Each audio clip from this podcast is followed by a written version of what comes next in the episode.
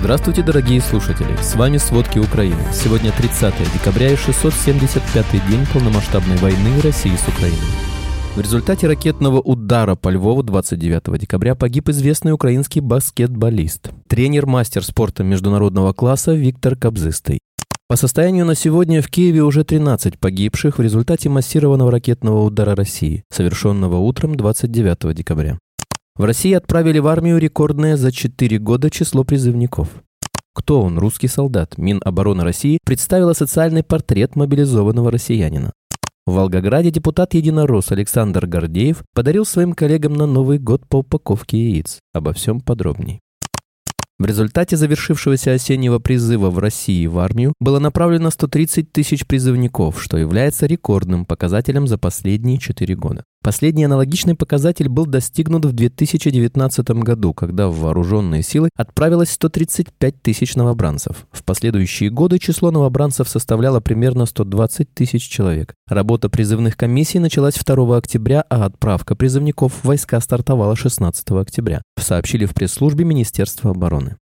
Министерство обороны России представило социальный портрет мобилизованных граждан. Основную часть составляют работающие мужчины около 35 лет с средним и среднеспециальным образованием. Более половины из них женаты и имеют детей, причем у большинства один или двое детей. Почти 7% из них с высшим образованием, 30% – средним профессиональным и 63% – средним образованием. Практически все мобилизованные 96,4% ранее служили в армии. На момент начала мобилизации 89% из них были заняты на работе, при этом 40% имели стаж более 10 лет. То есть люди, имеющие карьеру, семью и детей, были отправлены на войну. При этом издание «Медиазона» подсчитало, что за 23 год в суды поступило более 5000 дел о дезертирстве, что, по словам журналистов, является абсолютным историческим рекордом. Для сравнения, в 2022 году в суд передали всего 1001 дело.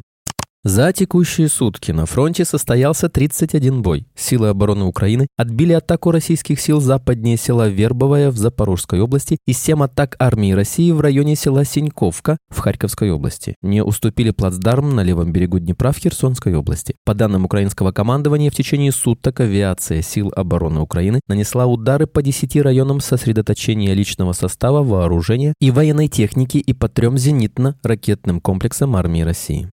Губернатор Брянской области России Александр Багамас заявил о перехвате БПЛА в ночь на 30 декабря. Россияне также утверждают об обстреле Белгородской области. По его словам, пострадавших и разрушений нет, однако оперативные и экстренные службы работают на месте. Ранее в России сообщали, что якобы дежурными средствами ПВО 13 реактивных снарядов было уничтожено над Белгородской областью.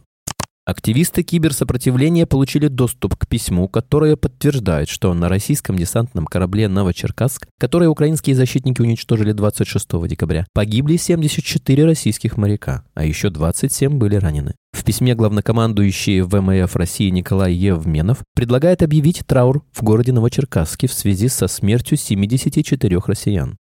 В результате ракетного удара по Львову 29 декабря погиб известный украинский баскетболист, тренер, мастер спорта международного класса Виктор Кобзыстый. Кобзыстый играл за сборную Украины на чемпионате Европы в 2001 и 2005 годах. Также выступал в составе Днепра, Будивельника и Азовмаша. Он завершил карьеру игрока в 2011 был главным тренером женского «Динамо». Напомним, в результате ракетного удара по Львову были повреждены три школы, детсад, погиб один человек, по меньшей мере 15 15 человек получили ранения.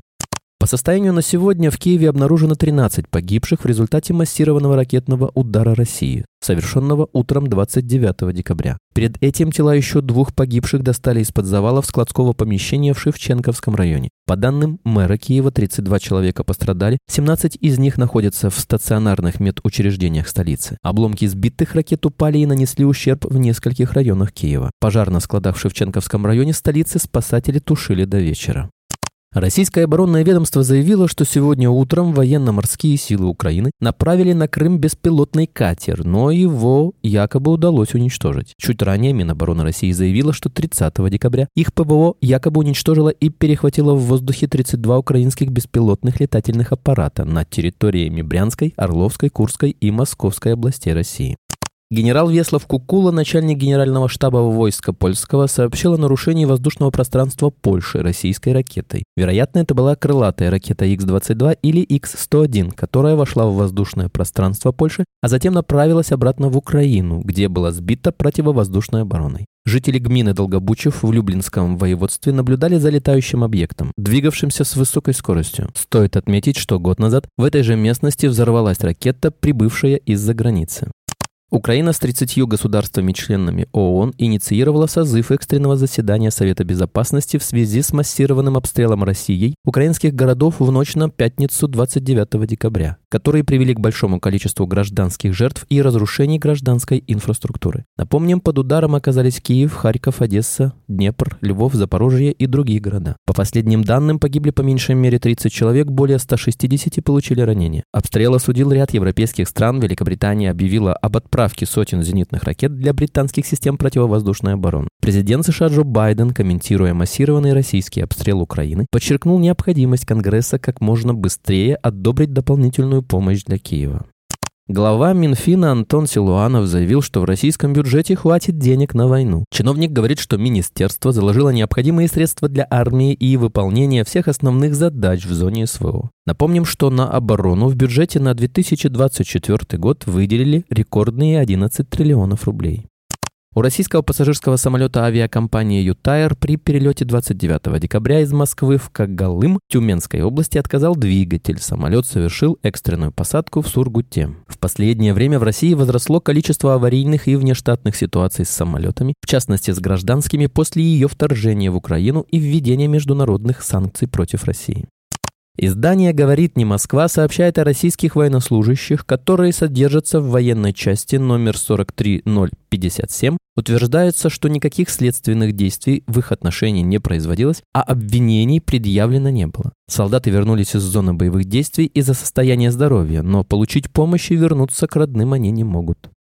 Архиепископа Виктора Пивоварова привлекли к уголовной ответственности после того, как он выступил против войны в статье, критикующей конфликт с Украиной. Ранее, в марте 23 года, Пивоваров уже был оштрафован на 40 тысяч рублей за свою антивоенную проповедь.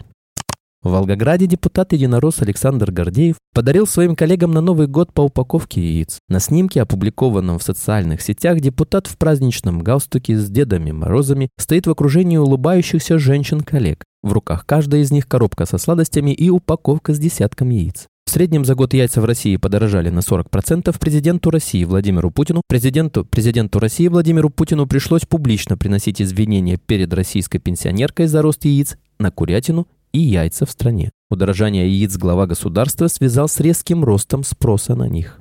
Всех с наступающим Новым годом! Мы остаемся с вами и в следующем году надеемся, что повестка дня наконец-то изменится и наступит мир. Спасибо, что остаетесь с нами. Это были все главные новости о войне России с Украиной к этому часу. Помните, правда существует, а мы стараемся сделать ее доступной. Если вам нравится то, что мы делаем, пожалуйста, поделитесь этим подкастом с друзьями в России. Также, если вы хотели бы помочь нам делать материалы еще более качественными, пожалуйста, оставляйте фидбэк. Это очень важно для нас и для распространения правдивой информации. До встречи.